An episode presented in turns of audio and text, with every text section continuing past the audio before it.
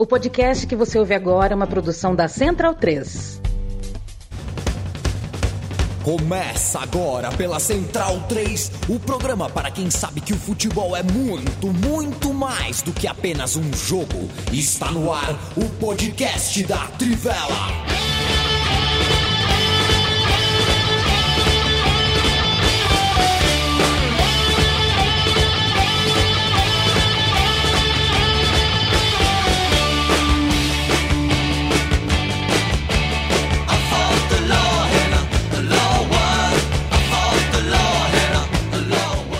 Bem-vindo, bem-vindo, amiga e amiga da Trivela e da Central 3. Nós vamos fazer um jogral hoje. Leandro Amin, Felipe Lobo, Leandro Stein, Matias Pinto e Bonsante.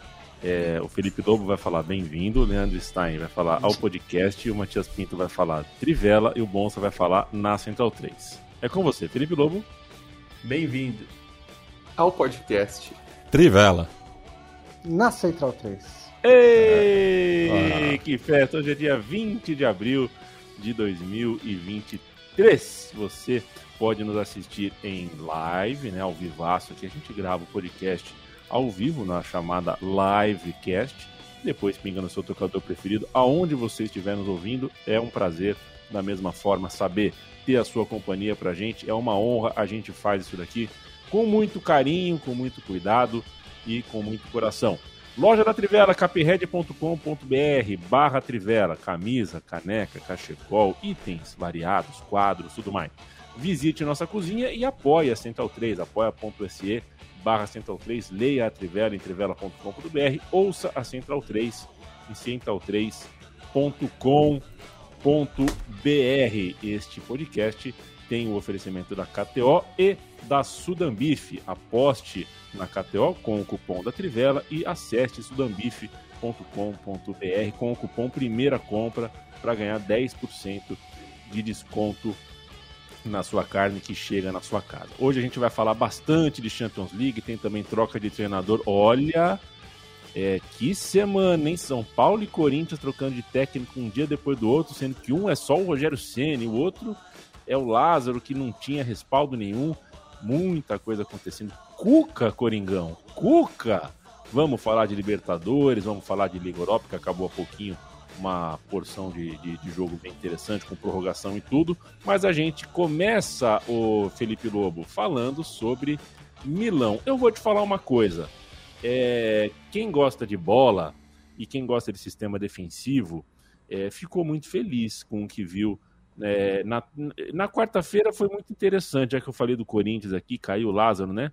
sistema defensivo do Argentino Júnior está de parabéns, muito gostoso, muito bonito de ver quando um sistema defensivo dá certo, né? E o time do Milan conseguiu se defender muito bem por 180 minutos, tomou pressão, ficou na corda, se esquivou, tomou porrada, queixo duro, não foi para lona e conseguiu a classificação. A gente vai ter uma semifinal milanesa. Vamos ter uma semifinal no Derby della Madonnina, né? Que é o, é o Derby de Milão. É, é, o Milan, o Milan passou, né? Até o, o Renan Silva Oliveira falaram: roubaram o Napoli, muito pênalti. Eu acho, é, é, é, assim, eu achei pênalti vendo no replay, mas sinceramente, no momento do lance, eu não achei nada. Então, é, eu tenho um certo. É, mas é... eu achei mais pênalti do que o que deram pro Rafael Leão. É, não, eu, eu achei pênalti também. Então, é, é, é eu só. Eu, eu entendo que, que o, é um caso que no, numa América do Sul seria revisado, provavelmente. E acho que até seria certo revisar. Mas é, é o custo de ter um, um VAR no, na, na, na, Europa que não é muito intervencionista em lance interpretativo, né? É, o juiz estava perto, ele viu o lance e o VAR não quis intervir. É, então, às vezes acontece Diferente isso. da Libertadores. Esse é, é então... outro assunto. O Vilmar Rodan é para a segunda parte do programa. É, então, eu, eu acho que esse existe ônus e bônus nas duas coisas, mas esse, nesse caso foi um ônus, né? É, porque acho que foi pênalti. É, mas também, assim, tem, temos que ressaltar que ninguém no Napoli ficou chorando sobre a arbitragem depois do jogo também. Que é um problema. Esse é um problema, assim, é, é sul-americano por essência, e brasileiro mais ainda. É... E, e, o Milan até é, é, curioso, né? Porque perguntaram para o Arrigo Sacchi sobre esse jogo e, e, ele falou que o Maldini, né? Enfim, conversou com ele, o pessoal do Milan conversou com ele e, e ele e teve jornalista perguntando: ah, foi como o Milan de vocês, né? É, do, do, do, que era comandado pelo Sacchi que venceu o Napoli. Ele falou: é, foi. A diferença é que a gente colocou o Napoli na parede. Nosso time era ofensivo. Esse time se defendeu muito, mas claro que o objetivo era o mesmo. São só formas diferentes e tal. Mas ele quis dar aquela. Falou, ó, o meu time. Porque compararam o Gullit com, com o Rafael Leão. Ele falou: não, é, são muito bons e tal, mas o meu time jogou para amassar o Napoli. Esse daí jogou para se defender. O que não é nenhum demérito, como você falou. É, Aquele Milan... Milan... era o time mais dominante da virada é, a... da década, né? Aquele Milan, talvez, assim, para mim, dentro da minha vida, é, assistindo futebol, talvez seja um dos melhores times que eu vi. É, eu diria que é top 3, pelo menos. Porque era um timaço, era uma máquina do Milan, era muito talentosa e muito organizada. Então, assim, e, e era preciso, né? Naquela época. Por isso que fez o que fez na, na Champions League. É, numa época que era muito difícil, né? Durante muitos anos, esse, esses dois títulos seguidos do Milan é, foram é, não foram repetidos, né? É, até o Real Madrid conseguir embalar dois títulos seguidos já há poucos anos, né? É, não era isso não era comum na Champions League. Mas assim, o Milan teve muito mérito, o Rafael Leão muito bem. É... O Napoli também perdeu muita chance. Eu fiquei com a sensação que o Ozinheim entrou no sacrifício. Claramente ele não estava no seu melhor. É... se, ele, se ele teve uma recuperação clínica total, certamente fisicamente ele tava, não estava bem. É. é então é, isso faz parte também, né? Você não dá, eu, se eu fosse Spalletti e tivesse 80% dos renda, eu colocaria em campo. Tem que pôr, é, claro, tem que pôr. É, não, não tem o que fazer. É, mas aí tem. É, de novo, vou ressaltar algo que é importante. assim. É, o Milan entrou em campo acreditando muito no que podia fazer. isso ajudou, claro, num, num time que, que sempre se sobressaiu pelo coletivo, né? Esse time do Milan, é, embora o Rafael Leão tenha se tornado uma estrela, mas até o título do Milan, duas, é, na temporada passada, né? É, ele não era considerado uma estrela mundial. Hoje ele é, né? Uma estrela europeia, tudo mais, mas ele não era. Então ele se tornou por causa desse time, né? E então acho que o mérito total do Milan nesse aspecto é, acho que faltou ao Napoli ter justamente é, um pouco mais de confiança no próprio jogo, né? É, no final do jogo já estava desespero total, o que acontece também. É, a, aquela coisa que a gente fala de. Eu diria que provavelmente esses jogadores, jogando pelo Real Madrid, eles acreditariam que eles iam passar. E é, é isso um pouco que a gente. Essa coisa da mentalidade eu acho que faz muita diferença em confrontos que são muito parelhos, como são esses. É, você acreditar que você vai passar, que você vai achar o gol, é, ajuda. E o Napoli tava com aquela sensação assim de putz, não podemos ser eliminado. E não, não achou, né? Não achou o gol. Achou um gol no final, mas é, já não deu mais tempo, né? É...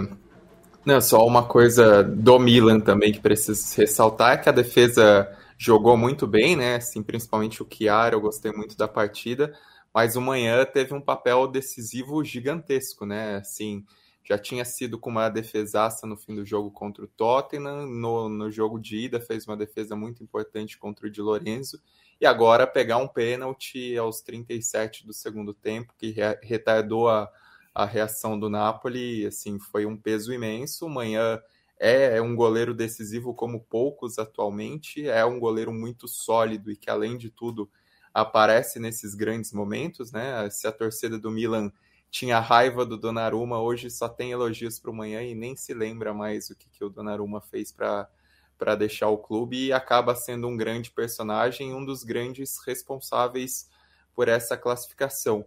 E sobre o Napoli, assim, é, até pensando no que é a temporada do Napoli, eu vejo um pouco de desgaste no time, não em relação à forma do jogo, porque nos dois, nas duas partidas contra o Milan, o Napoli foi muito dominante, né?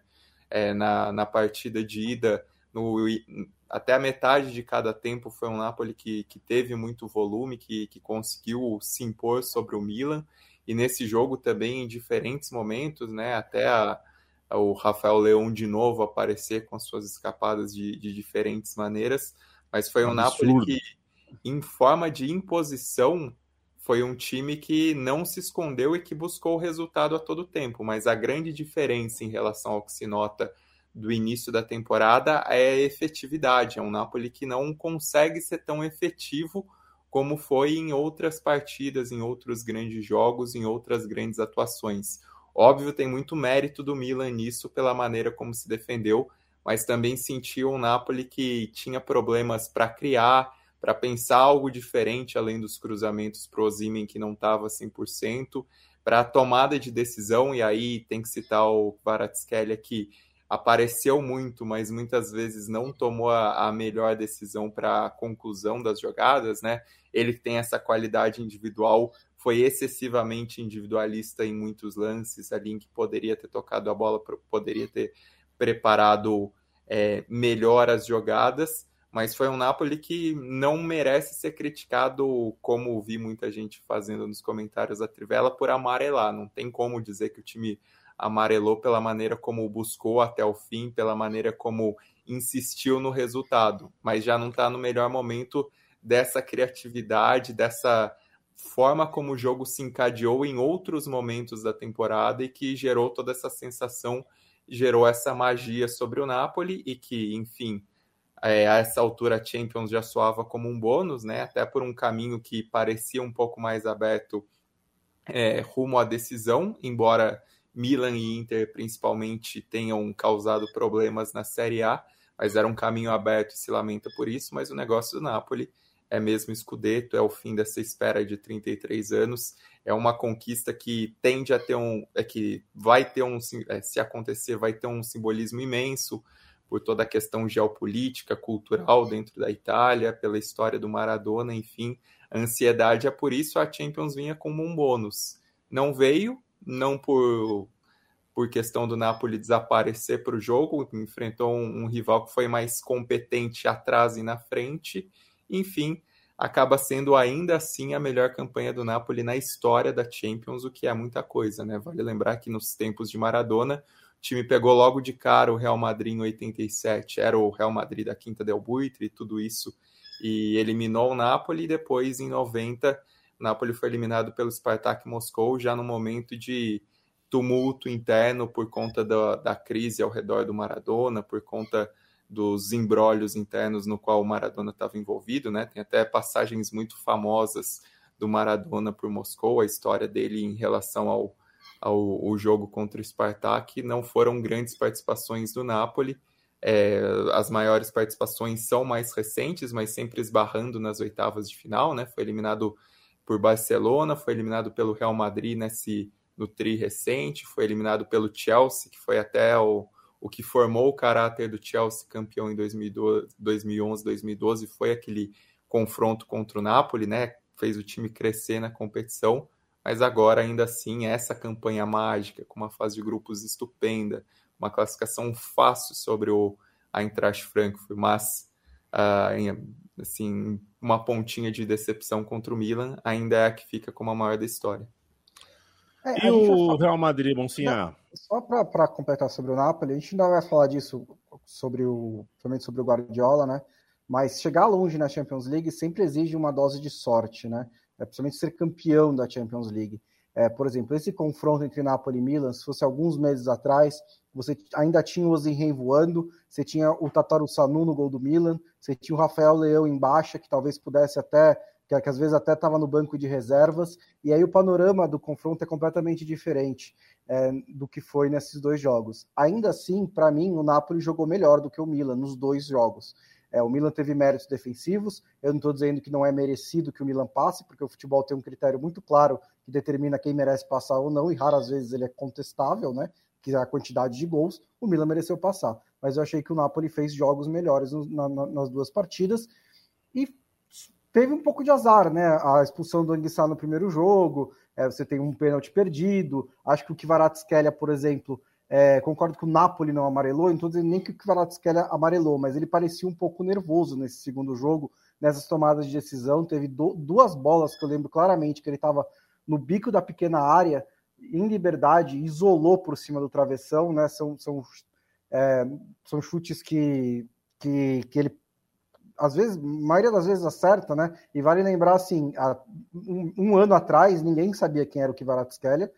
É, esse ano, ele é tipo um dos melhores jogadores do mundo. Não é um, uma adaptação de expectativa muito fácil. Eu acho que é natural, é normal que numa ocasião tão grande assim, ele sinta um pouco, ele ainda é muito jovem. Então tem vários desses elementos que ajudam a explicar. É, mas basicamente, é, encaixar uma grande campanha e chegar na final da Champions League é raro, né? Você precisa chegar o tempo inteiro, como é, o Manchester City está fazendo agora, e tem uma das melhores chances, talvez a melhor chance de ser campeão em, com o Guardiola. O Real Madrid também se classificou. Quero ouvir o que os senhores têm para dizer desse ataque brasileiro, Rodrigo para Vini Júnior, para Rodrigo, Rodrigo muito bem. O Chelsea pode não ser muito parâmetro, mas temos o Real Madrid fazendo a outra semifinal contra o Manchester City, que não sofreu na Alemanha. É, assim, o, Real Madrid nesse jogo foi a epítome do Real Madrid na Champions League, né? O Chelsea competiu mais do que eu imaginava que ele ia competir. Ele competiu, ele até, assim, é, se o Kanté fosse centroavante, ele provavelmente estaria marcado, né? Mas, enfim, como ele não é, ele perdeu duas chances que poderiam ter colocado o Chelsea na eliminatória. Mas o Chelsea fez um bom jogo. Né? A estratégia do Lampard de, de tentar abrir espaços para o Kanté é, se infiltrar e entrar como elemento de surpresa, deu certo. Aí dependeria do Kanté acertar o chute, ele não acertou. E o, e o Chelsea não conseguiu aproveitar essa vantagem. É, mas, assim, é, o Real Madrid ele dava uma esticada a cada 25 minutos e praticamente fazia o gol. Né? Na terceira fez o gol. E é isso que o Real Madrid faz na Champions League. Né? Ele, ele não, ele, esse Real Madrid do Ancelotti não é um time que domina os jogos, raramente domina os jogos, mas está sempre no controle, que são duas coisas bem diferentes. Né? Uma é dominar do ponto de vista da posse de bola, da imposição, do número de finalizações, chances criadas. A outra é saber o que você está fazendo e o que o adversário está fazendo e quando você pode apertar, quando você tem que se defender, quando você tem que subir, quando você tem que voltar. Isso foi muito claro para mim, por exemplo, na final da Champions League contra o Liverpool. Isso é muito claro em quase todas as eliminatórias do Real Madrid na Champions League. É um time que sabe jogar Champions League, basicamente assim. E foi assim que o Real Madrid conseguiu eliminar o, Manchester, o, o Chelsea. E agora vai pegar o Manchester City. E aí a situação é basicamente a mesma, né? É, não, não a mesma porque acho que o Chelsea, o Real Madrid era favorito contra o Chelsea. Eu não acho que é contra o Manchester City. O Manchester City é o time mais forte dos quatro.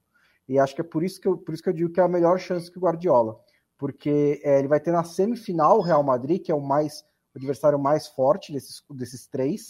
É, não só pela mística, mas pelos jogadores também. Em dois jogos, né, diminui a chance do Real Madrid fazer coisas extraordinárias, mas e depois na final, para mim o City vai ser muito favorito contra Milan ou Inter. E assim, para chegar a essa situação, é isso que eu falei do Napoli, né? O City chegou três vezes seguidas na semifinal, uma foi para a final e perdeu, outra perdeu para o Real Madrid na semifinal e agora está lá de novo, né? Uma hora as coisas vão encaixar. Talvez seja nessa temporada, talvez não seja. Mas assim, o City acho até que o confronto foi mais equilibrado do que o placar agregado contra o Bayern de Munique, até o segundo gol no, na, no Noite High Stadium estava bem equilibrado, mas o City também mereceu passar por um Bayern de Munique que apresentou muitos problemas. E só falando do, do Real Madrid, né, que tem esse caráter ofensivo, né, que, que o Bonsa destacou, né, é um time de muita chegada, mas também é, durante a pressão é, o Courtois foi muito bem, né, assim como o Manhã fez uma defesa impressionante ali no, no chute do Cucurella. É, então, méritos para ele também, que foi eleito recentemente né, o melhor goleiro do mundo, com, é, mostrando por quê, né?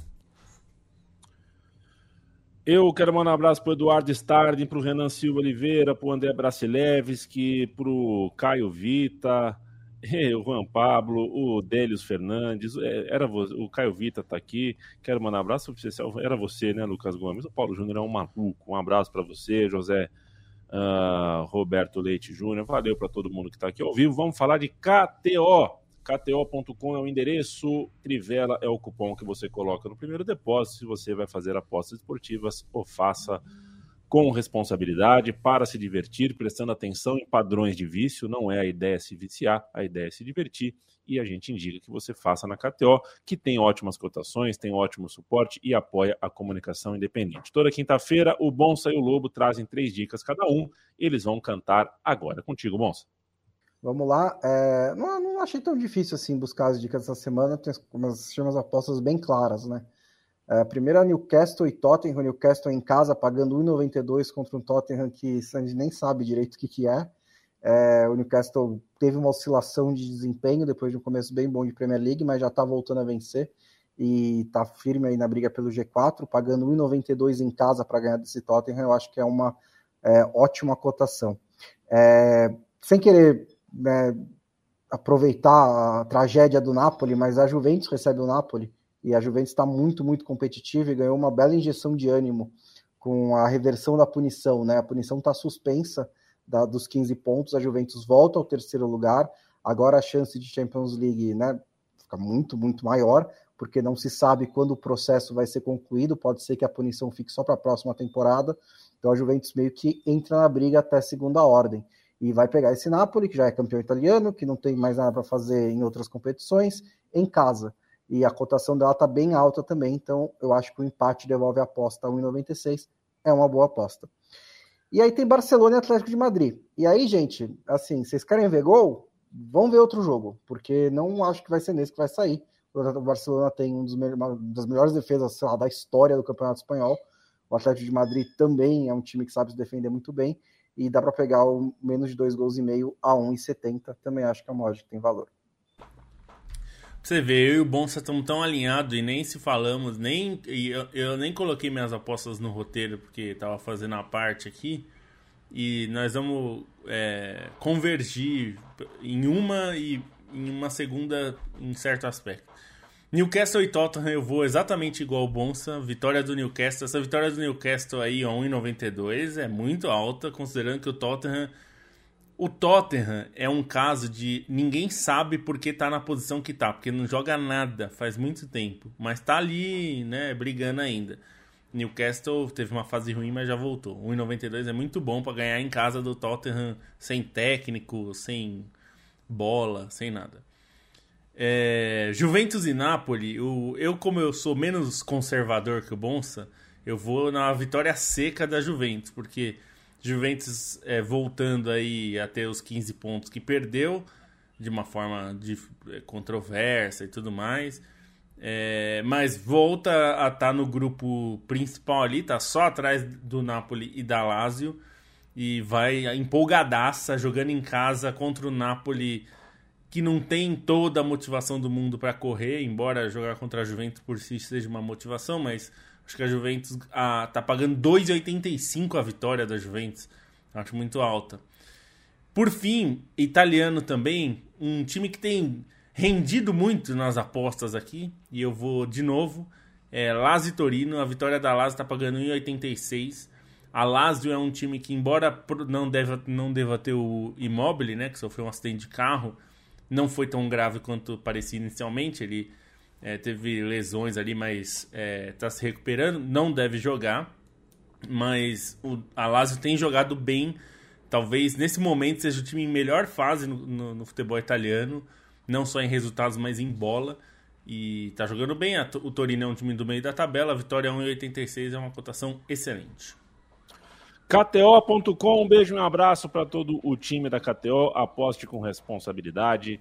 E vamos que vamos, senhoras e senhores, e sempre atento a, e sempre a, em favor, sempre a favor da regulamentação uh, de tudo que envolve a vida do brasileiro. Posto, que seja tudo direitinho. Escreveu essa semana sobre isso. Se quiser ler uh, a, a, posição da Trivela sobre uh, a regulamentação das casas de aposta, ou faça em trivela.com.br. Matias, o São Paulo demitiu o Rogério Ceni, já chegou o Dorival. O Corinthians demitiu o Fernando Lázaro, já chegou o Cuca. Muito rápida, né, as reposições. Dois rivais paulistas em crise. É, já, já diria o velho barbudo, né? A história se repete a primeira vez como tragédia, a segunda como farsa, né? Porque justamente na primeira passagem do Rogério Ceni como treinador de São Paulo, ele acabou sendo substituído pelo Dorival Júnior. No momento, naquela altura, né, que o São Paulo só disputava o Campeonato Brasileiro e vinha em um mau momento, né? Estava à beira da, da zona de rebaixamento. Não é o, o quadro necessariamente agora, né? O campeonato nacional recém começou, o São Paulo ainda está vivo é, em outras duas competições, mas o desempenho, é, principalmente em 2023, é muito aquém, né? O, São, o, o Rogério, inclusive, é demitido após uma vitória, né? Mas no qual a, a coletiva de imprensa já dava todo o encaminhamento de que ele não permaneceria no cargo, né? Foi uma pergunta bastante feita e no próprio estádio, né? Já estava esse é, burburinho, né? Em relação ao Rogério, enfim, quase é, boa parte da torcida é, queria, né? Que justamente até pela idolatria, né? Que ele é, não sangrasse mais né, no comando do, do clube, porque notava-se ali que ele não tinha mais ingerência sobre o elenco, né? teve a, a briga com o Marcos Paulo, que inclusive acaba abrindo o marcador contra a Academia Porto Cabejo, mas enfim, o, o Rogério que desde o Murici em 2014 foi o único técnico que permaneceu uma temporada inteira no São Paulo, é, é mais um que é, é, é passa né, por, por esse moedor de carne que é o São Paulo nos últimos 10 anos, pelo menos. Já no caso do. É. Nossa, o futebol brasileiro é muito louco, né? Porque, hum. assim, primeiro, técnicos campeões é. da Libertadores, eles costumam ter moral para continuar o trabalho deles. Eles geralmente não estão desempregados, assim, tão rapidamente. É, e, e, o São Paulo, eu diria que não é o cargo mais cobiçado pelos técnicos do Brasil. E de alguma maneira, o técnico campeão da Libertadores caiu no São Paulo, em, no começo do Campeonato Brasileiro.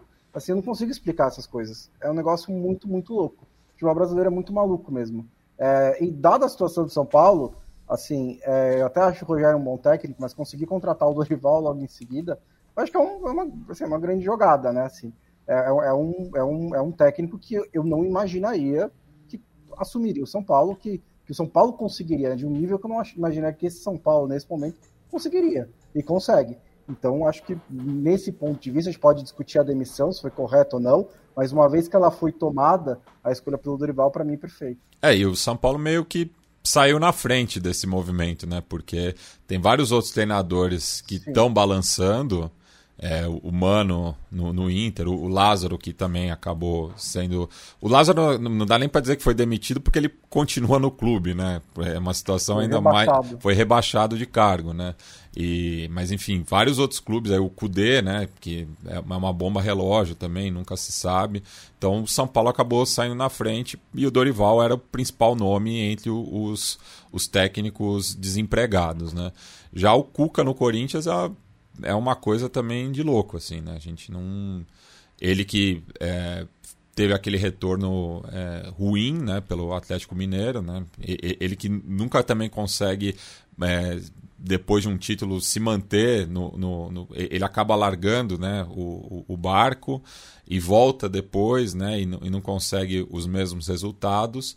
É, e o Corinthians acabou fazendo essa aposta e que tem daí uma grande, um grande debate dentro da, da torcida, né? Por conta do, do passado do Cuca dentro e fora de campo, né? É, a identificação com o Palmeiras, o caso do, do estupro na Suíça, que veio a, ao debate mais uma vez. Então é, é eu acho que o, o Dorival ele chega no São Paulo com mais respaldo do que o Cuca no Corinthians.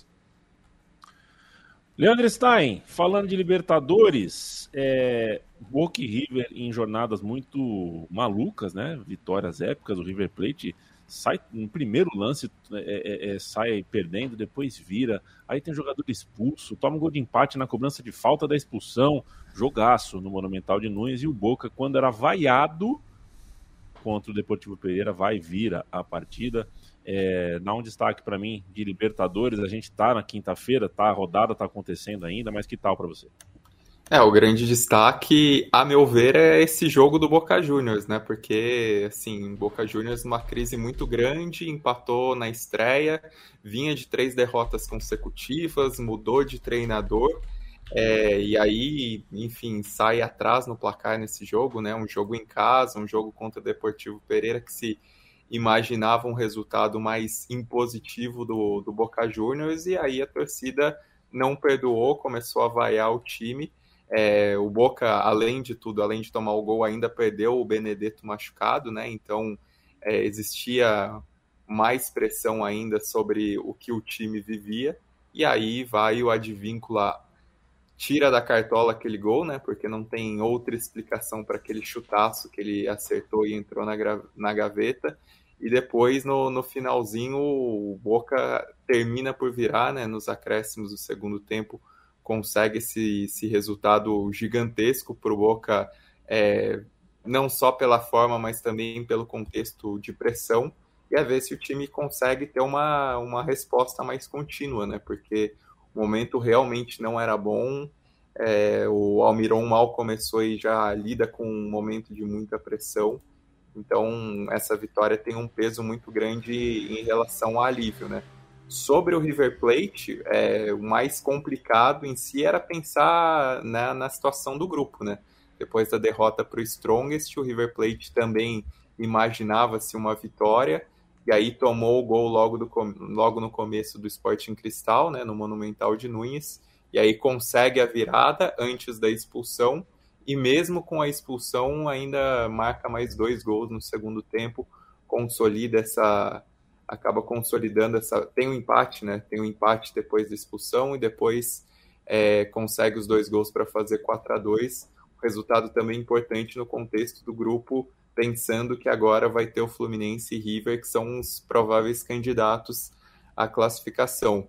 E no caso do Nacional, também Nacional que, enfim, a gente sempre olha com um pouco de desconfiança, né, nos últimos anos por é, às vezes, é, muitas vezes pinta na, nos mata-matas da Libertadores, mas não honra necessariamente a história por uma questão óbvia de dificuldades financeiras, de abismo financeiro do futebol uruguaio, mas consegue uma vitória para antecipar um pouco esse objetivo de alcançar os mata-matas, né? Já tinha ganhado do Metropolitanos na estreia por 2 a 1 e aí consegue esse resultado agora contra o Independente Medellín, que empatou o jogo é, em Montevideo já no fim do segundo tempo, ali aos 34 do segundo tempo, para que a vitória do, do Nacional saísse aos 51 com o gol do Nogueira. Uma vitória também muito importante, pensando é, nessa prévia antes do confronto direto com o Inter, né? Dentro do grupo também os principais candidatos, mas talvez fosse uma briga mais direta do Nacional com o Independente Medellín. Conseguir essa vitória dentro de casa era bastante importante nesse contexto de classificação. Nacional do Uruguai, Matias, venceu outra vitória dramática da rodada, venceu o Independente de Medellín, outra partida dessas que a Libertadores proporciona pra gente. É, o Nacional que vem aí com um velho novo conhecido, né? Treinador Álvaro Gutierrez retomou ao clube, né? É, e conseguiu essa vitória agônica contra o Din, jogando no, no Parque Central, e acaba disparando no grupo, né? Com, com duas vitórias, uma campanha ideal até o momento, né? Um dos poucos clubes é, 100% na Libertadores, né? Até conferir aqui que o Fluminense é o outro. O Fluminense e Argentino Júnior são os outros, né? É, e o, o, Racing que poder, o Racing e o Alcas que poderiam também chegar ao 100% de aproveitamento estão empatando no momento no cilindro de Avejaneda. Acabou de rolar uma expulsão para o Racing absurda a expulsão, absurda a expulsão que o VAR achou para o jogador do Racing, absurdo. É, assim, é, enfim. O, o VAR que voltou uh... um pênalti também, é, que o árbitro havia confirmado é. para a academia, só que o, o jogador do Alcas estava com o braço totalmente junto ao corpo, então não poderia ser assinalada a penalidade. Pois é, movimento de, de movimento de chute. Cadê o movimento de chute? E aí a, a perna bate, é, pisou no tornozelo, né? Não pode pisar no tornozelo hoje em dia é, é olha, é difícil, viu? Arbitragem na América do Sul com 32 jogos por rodada, a Comebol está mostrando o nível de arbitragem do continente, não tem tanto árbitro para tanto jogo e, e, a coisa tá feia. Se o Nacional conseguiu uma vitória heróica, eu vou aproveitar que a gente está falando de time uruguaio, de futebol uruguaio, e falar de outra coisa que brasileiros e uruguaios têm em comum, que é o amor por churrasco. O mundo todo sabe que o assado uruguaio é o melhor, se não um dos melhores do mundo. Está no sangue do uruguaio, está na cultura. E a Sudambife, dona da carne legítima uruguaia, altamente macia e suculenta, está com a gente e estará com a gente sempre em semanas de Libertadores. A Sudambife é um site, sudambife.com.br. Você compra a sua carne no site e a Sudambife entrega a carne na porta da sua casa, Felipe Lobo. Pois é, e tem uma, um diferencial de carne uruguaia que chama, eu, eu nem sabia, eu só sei por causa da Sudambife, que explicou pra gente o que, que é. O marmoreio da, do corte. Você sabe o que, que é o marmoreio, meu caro a mim? Eu sei. É, pois é, então. É, é aquela. É a gordura entre a carne e é a gordura saudável da carne. É a gordura que a gente quer que esteja na carne é, que vai, faz, vai te fazer bem e mais do que fazer bem, vai dar sabor para a carne. Esse é um diferencial que a carne uruguaia tem, justamente pela, pela forma como ela é produzida, e isso é algo que você vai encontrar só para quem é da Cidambife. Então aqui, quando a gente vai fazer agora churrasco, a parrila é com Sudambife, porque é com carne com sabor de verdade naturalmente uruguaio. E eu pergunto se você quer experimentar também, você que nos ouve, porque a gente tem promoção, e uma promoção que é realmente uh, um sonho para a gente que faz churrasco. Você concorre a um ano, 365 dias, uh, um ano de carne legítima uruguaia da Louco, hein, bicho? De graça, um ano. E além disso, concorre também a camisas da seleção do Uruguai, autografadas por ninguém menos que o Diego Lugano, mas, cara, um ano de carne de graça não é qualquer brincadeira, Lobinho.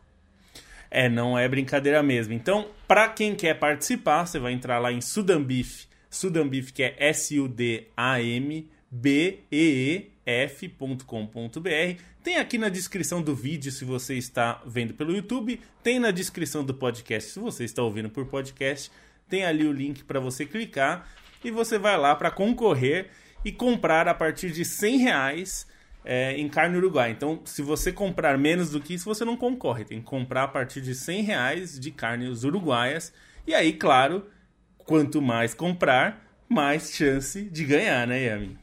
E você saiba que pingou cupom, vai ficar ainda melhor a brincadeira. Você está fazendo a sua primeira compra no site da Sudambif, então você tem desconto se colocar o cupom Primeira Compra. Aí você fecha o carrinho e ganha 10% de desconto no seu pedido, um pedido legitimamente uruguaio, saboroso da Sudambif, com cupom, com promoção, com camisa autografada, com um ano de carne grátis que chega na porta da tua casa, sudambif.com.br. Um beijo, um abraço ao time da Sudambif. É, Leandro Stein, vamos voltar e arrematar a Champions League. A gente falou de dois jogos, faltou falar dos outros dois. Queria um olhar seu. É claro que um deles já tem a história mais ou menos contada, é, porque a gente falou um pouquinho aqui de como foi o começo do jogo em Munique.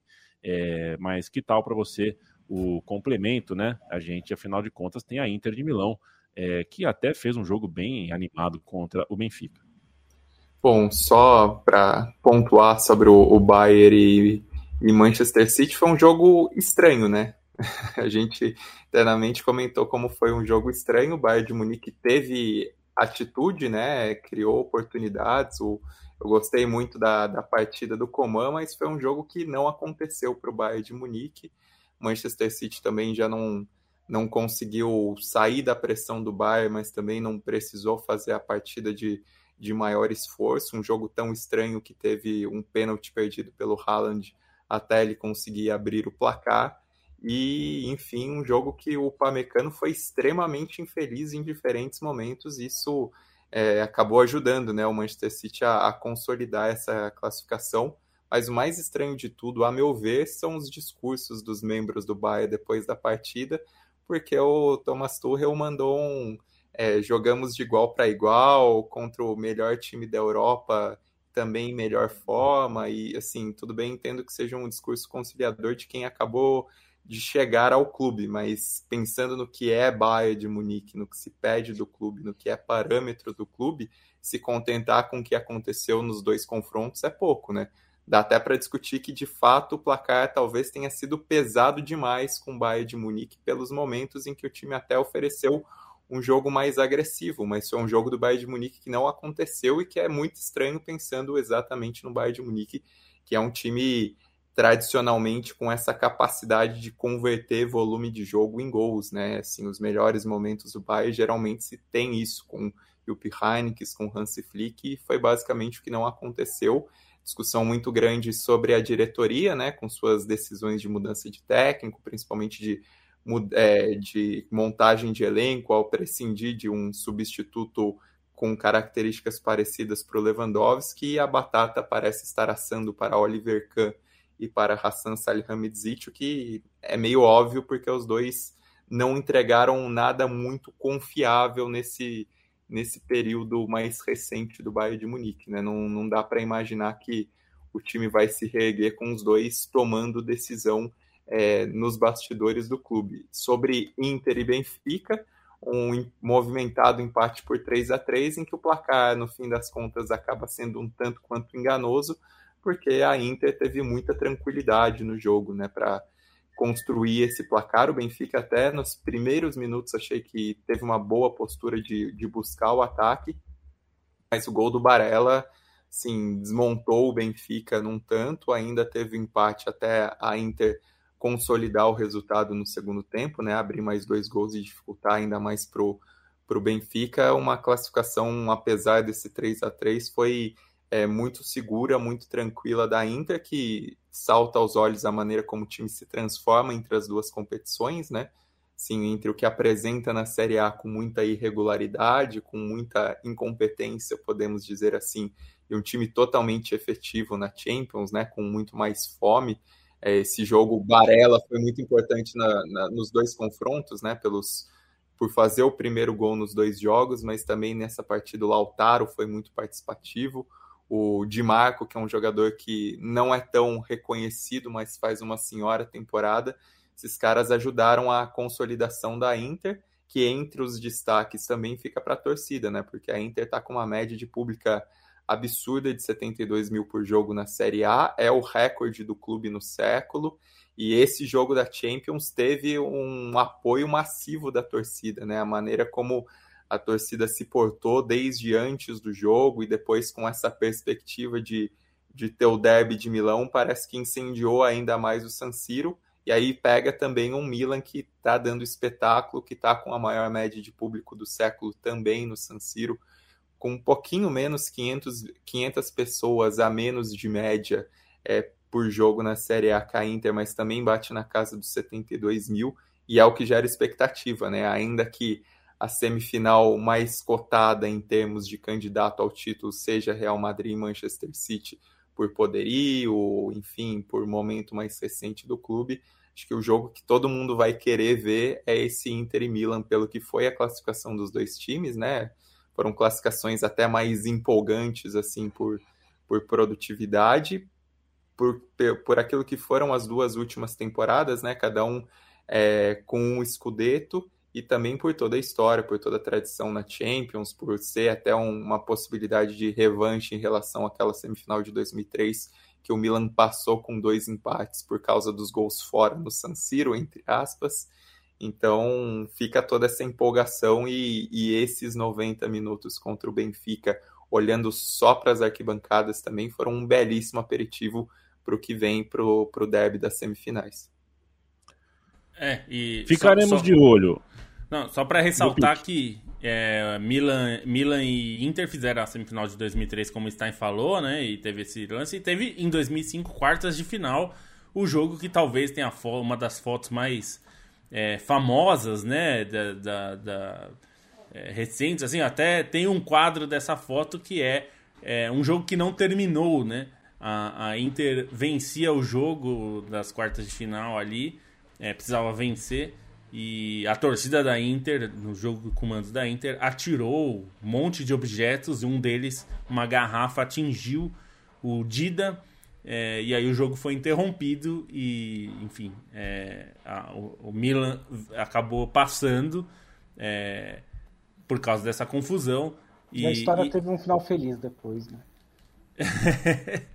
É, foi o ano de 2005 que o Milan chegou à final em Istambul, onde vai ser a final esse ano também. Acabou perdendo do, do Liverpool naquela virada. E a, o Milan nunca perdeu um mata-mata de Champions para italianos. Nunca. Em todos ele venceu. Que é curioso também. Ficaremos é, de olho a Champions League é, três semaninhas, né? Acho que são três semanas. Se, se Dias 9 e 10 de maio são as semifinais. Começa Perfeito. com Real Madrid, Manchester City e Milan e Inter. Depois inverte vocês, na semana é, seguinte. Vocês terão uma surpresa, viu? No episódio de quinta-feira da Trivela, no dia dessa quarta, dessa semifinal, vocês terão uma surpresa comigo, com o Matias no dia. Não, no jogo no de dia, ida mesmo. No dia ah, 11. No jogo de ida. É, vocês terão uma surpresa. Eu e Matias é, vamos surpreender vocês dois. Vocês não. Né, Matias? É isso. Estarão direto de é, Milão, é isso. É, tá. Ai, ai, ai. É. Não, não tô falando nada. Não tô falando nada. Não põe palavra na minha boca, mas vocês vão se surpreender. É, o que mais faltou, bom sim, a gente falar de Libertadores? É muito jogo, a gente sempre lembra isso. É muito jogo, jogo acontecendo agora, daqui a pouco, depois, e não dá pra gente falar de tudo. O apresentador aqui fica tentando acelerar, tal, porque não dá tempo de falar de tudo. Mas eu te dou a palavra para a gente fechar a régua aqui, dar um destaque de Libertadores. Foi uma semana com Inter, com Corinthians, daqui a pouco tem Palmeiras, aí tem mais América Mineiro, tem, ó, tem muito jogo por aí. Fortaleza acabou de jogar contra o San Lourenço, enfim. É, eu vou falar de dois brasileiros que não brilharam muito, né? Um Inclusive, saiu o gol do Fortaleza nesse momento. Acabou de sair. Né? Boa. Né? É, foi quando eu regalei, regalei os olhos aqui, porque viu o gol.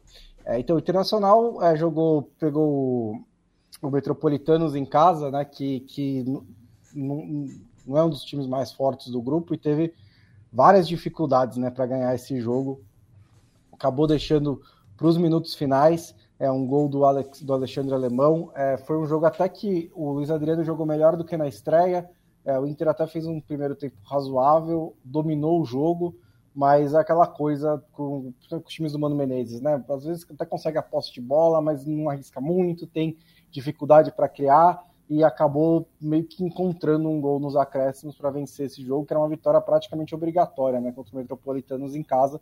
É, bom para a situação da tabela, mas não alivia tanto assim é, no, na pressão para o Mano em cima de, desde a da, da eliminação para o Caxias. No, que é meio louco também, né? Assim, eu não sei porque que hoje eu estou um dia que eu estou surpreso com as maluquices do futebol brasileiro, mas o Mano foi vice-campeão do brasileiro no passado, né? De repente perde do Caxias e o mundo acabou no Beira Rio. Mas enfim, existe essa pressão e esse jogo não ajudou a aliviá-la, nem ajudou a aliviar a pressão sobre o Fernando Lázaro, que eventualmente né, explodiu e ele foi rebaixado. A derrota em casa para o Argentino Júnior do Corinthians. Foi um jogo também fraco do Corinthians. O Corinthians brigou bastante, tentou, lutou, mas né, não pareceu o melhor time quase em nenhum momento Entrou com uma zaga que, olha, muito experiente, viu, a defesa do Corinthians nesse jogo. bom. É, é, Cássio, Fagner, gostei do eufemismo. Gil, Fábio Santos. Oi? É, assim, bom. Tipo, esse... É que, de, de, se me permite, é, essa linha, ela, ela, só não jogou junto lá atrás porque o Fábio Santos não é. O Fábio Santos chega quando sai um, um deles, quando sai o Balbuena, acho que é isso. Mas essa zaga, para você ter uma ideia, eu trouxe para o Palmeiras, né? Ela é contemporânea é, de Jean é Duda Sena, Mina e Zé Roberto. É, Ela é contemporânea. É, e, e, é uma ótima zaga para 2005, né? Para 2015, né? Pra 2000... é, mas em 2023 ela teve problemas para lidar, por exemplo, com o Santiago Montiel, que tem 22 anos e saiu correndo com a bola e ninguém conseguiu alcançar o cara, né? Porque ele tem, ele tem muito mais juventude do que os caras do Corinthians, assim saiu o gol do Argentino Júnior.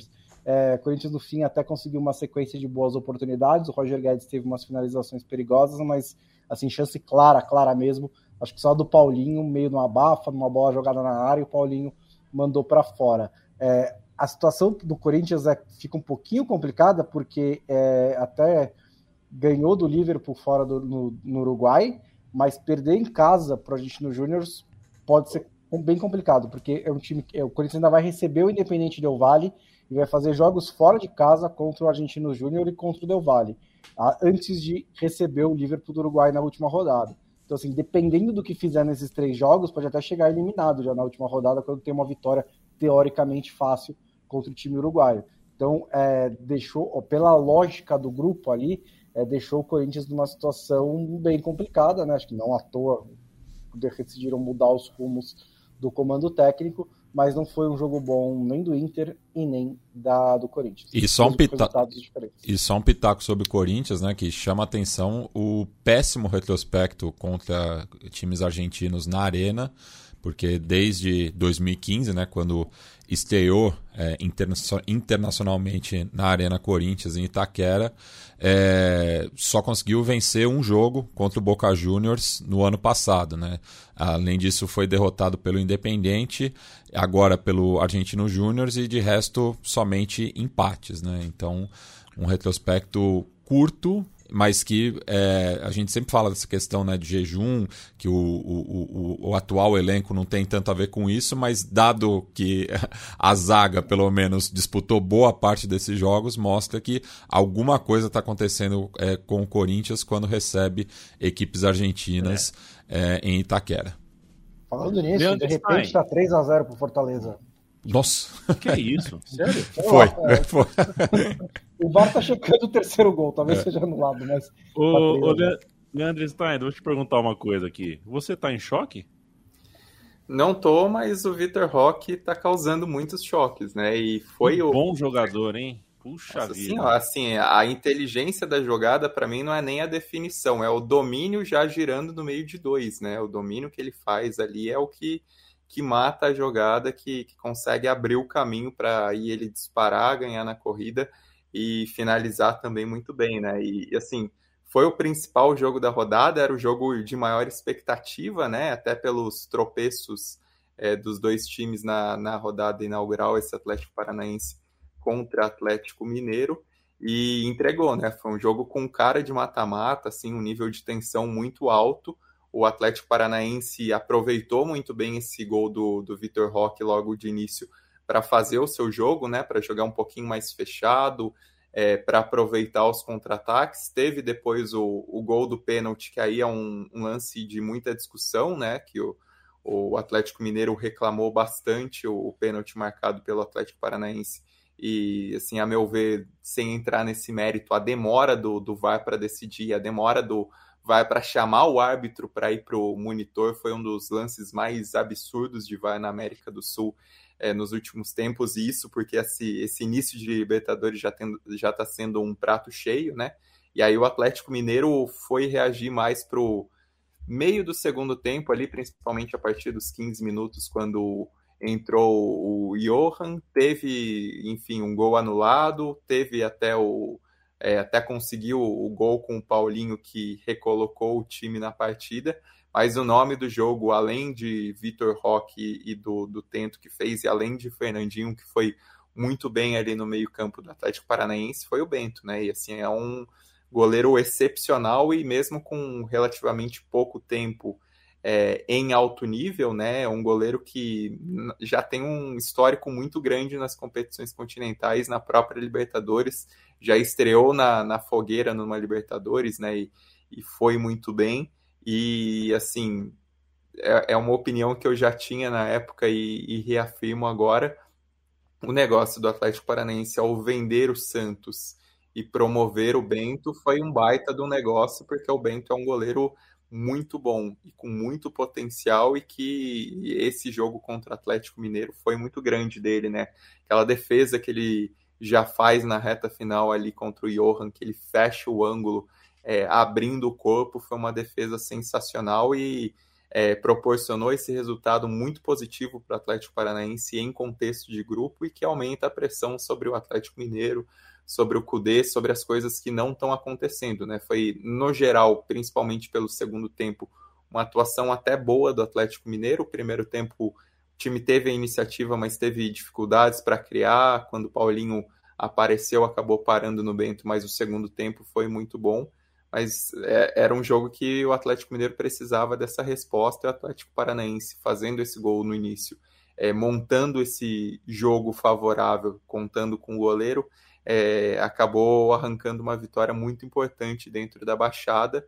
E aí, para emendar só os outros dois brasileiros que jogaram antes, Fluminense e Flamengo, Fluminense com uma atuação muito impositiva contra o Strongest, é, mas brincou com perigo, né? Porque ficou com um placar mínimo ali, não conseguiu ampliar, teve dificuldades para conseguir concluir as jogadas e quase é punido no final com um gol que foi anulado pela arbitragem, mas também com uma grande discussão sobre, enfim, a, a falta sobre o Nino no, no lance dos acréscimos.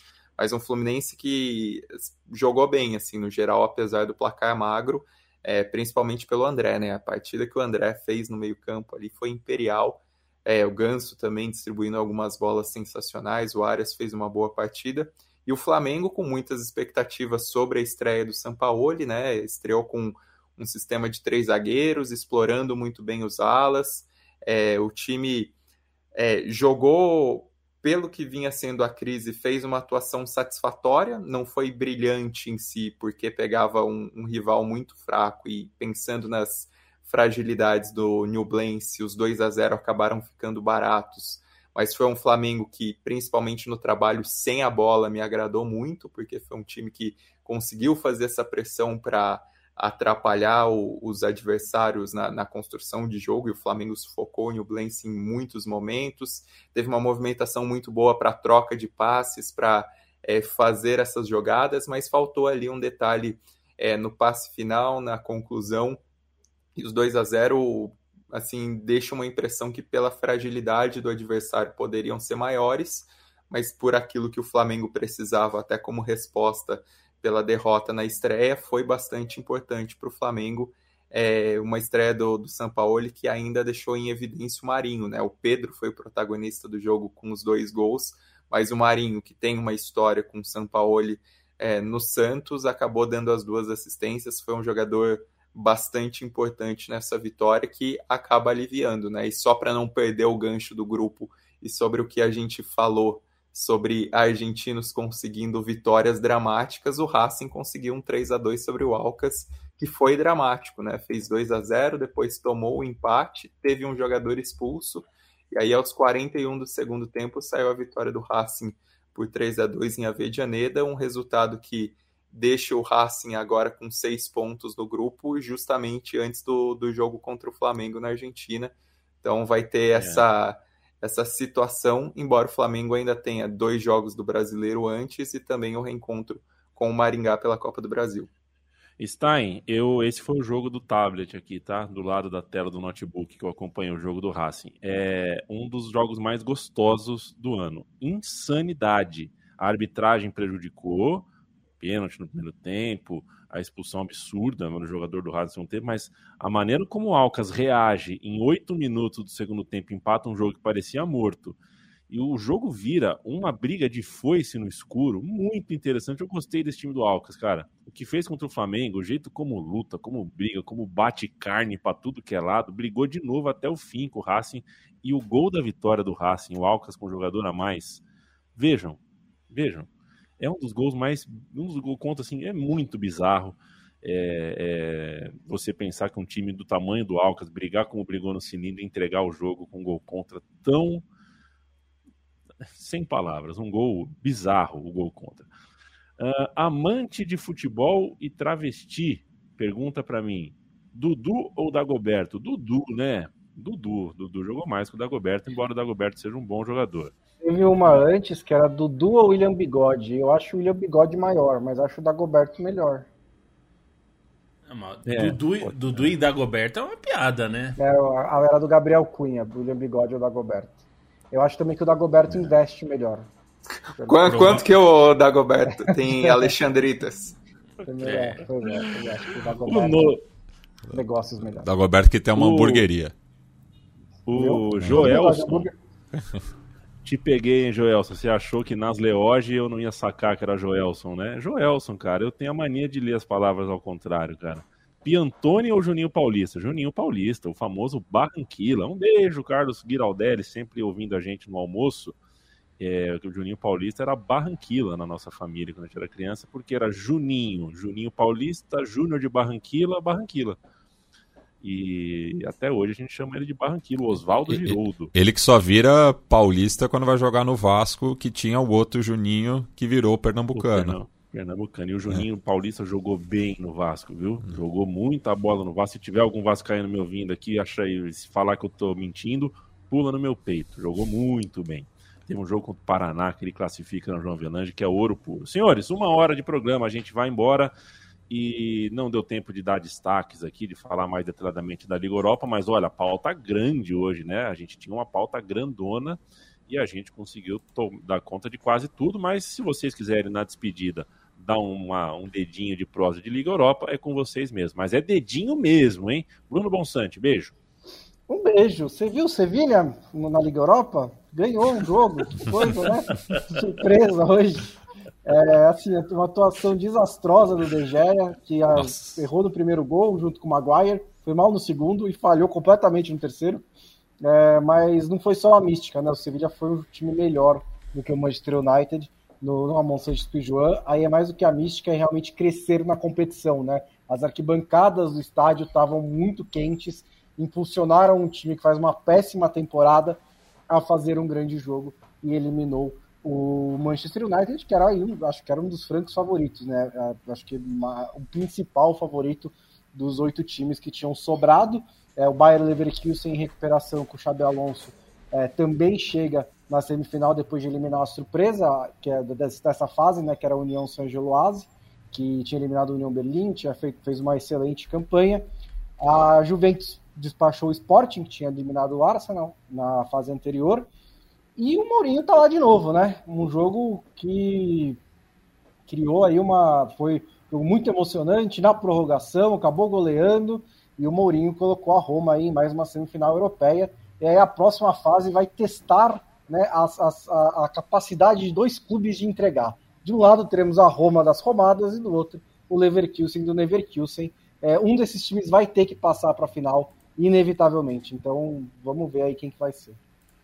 Um abraço para o Diocleano Granja, pergunta aqui. Ah, não, segunda eu tô de folga. Até ah, ele só deu esse aparte para sacanear, com certeza. Só para dizer que está de folga.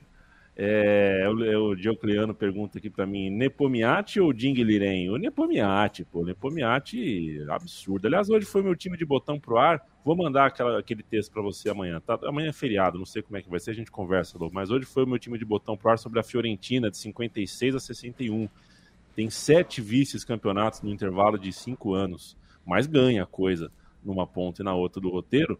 E um dos jogadores, que é inclusive um jogador é, filho de italiano com argentino, é, diz que ele terminou a carreira, voltou para o Chile e ganhou do campeão, do campeão chileno de xadrez. E ficou famoso no Chile, assim, o Montuano, né? Montu, Montuano, o nome dele. É um cara, é, o cara ganhou. Jogador de futebol que virou campeão de xadrez depois. Matias Pinto, beijo, um abraço, saiba você que se tem uma estética nesse mundo do futebol que me faz. É, é, o, o meu olho quase enche de lágrima de ver é o Palmeiras de manga comprida no frio no estádio do Morumbi. Essa é uma estética que me enche de ternura, me leva para a infância. Um beijo. Pois é, Palmeiras que não mandava um jogo de Libertadores Morumbi desde a fatídica semifinal contra o Boca Juniors em 2001, né? E falando rapidamente sobre final a... de 2000. Não, a semi. 2001 foi. Ah, foi no. 2001 foi no palestra. Foi no palestra, tá. É, então... Você falou de memórias boas, ele lembrou uma ruim, né, Yamin? É, é, é difícil, é difícil, mocinho, é difícil. Mas... E tava frio aquele dia. Falando da Fiorentina, ela quase entregou a paçoca pro, pra equipe polonesa do Lech Poznan, porque tinha vantagem confortável, né, de, de três gols, venceu por 4 a 1 na Polônia, mas tomou um 3 a 0 e foi buscar né, o, o, os descontos para não ter que passar por uma prorrogação. Mas o pessoal lá em Firenze ficou apreensivo durante o final do, do jogo. Né? Mas está aí, né? a Fiorentina avançou de fase, é, assim como o AZ Alkmaar, que venceu o Anderlecht nas penalidades. É, inclusive com uma boa atuação do goleiro da seleção australiana, né? E curiosamente ele que não é, disputou os pênaltis contra o Peru acabou sendo substituído. É, o West Ham fez o dever de casa, goleou o Gente por 4 a 1 e o Basel surpreendeu é, o Nice e venceu de virada na prorrogação por 2 a 1. Então, é muito interessante essa Conference League também. Até segunda-feira. Um beijo, Leandro Stein. Tchau, tchau. Um beijo, tchau, tchau. E só para falar uns, o registro, né? O Leverkusen volta a uma semifinal continental depois de 21 anos, desde aquela desde que foi finalista da Champions em 2001, 2002. O AZ volta a uma semifinal continental depois de 18 anos e o Basel volta depois de 10 anos. Então essas são são os maiores intervalos. Tem também da Fiorentina, oito anos, e aí os outros é, semifinalistas são, são intervalos mais recentes. Né? Então, Leverkusen e AZ são, são esses maiores hiatos em relação a uma semifinal continental. Tchau, tchau, até segunda. Beijo, Felipe Lobo Batista. Um beijo a todos que nos ouviram até aqui. Um, uma, um ótimo feriado a todos e que eh, segunda-feira estaremos aqui novamente para acompanhar tudo. E Mourinho gigantesco, hein? O homem transformou a Roma, a Roma, a Roma em um monstro mental. É, é incrível.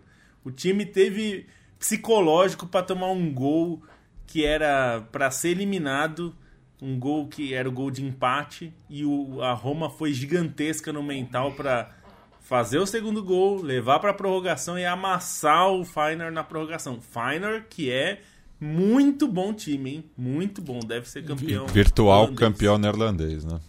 É. Vem pra seleção, Mourinho, você vai se divertir, eu prometo. Nossa, Mourinho na seleção Não sei se você vai gostar.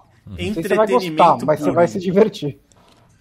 Valeu, senhores. Na segunda-feira a gente volta. Visite a nossa cozinha trivela.com.br. É sempre um prazer trocar essa ideia com vocês e saber que a gente tem uma hora da sua companhia. Você fica agora com a porrada que vale. Marcos?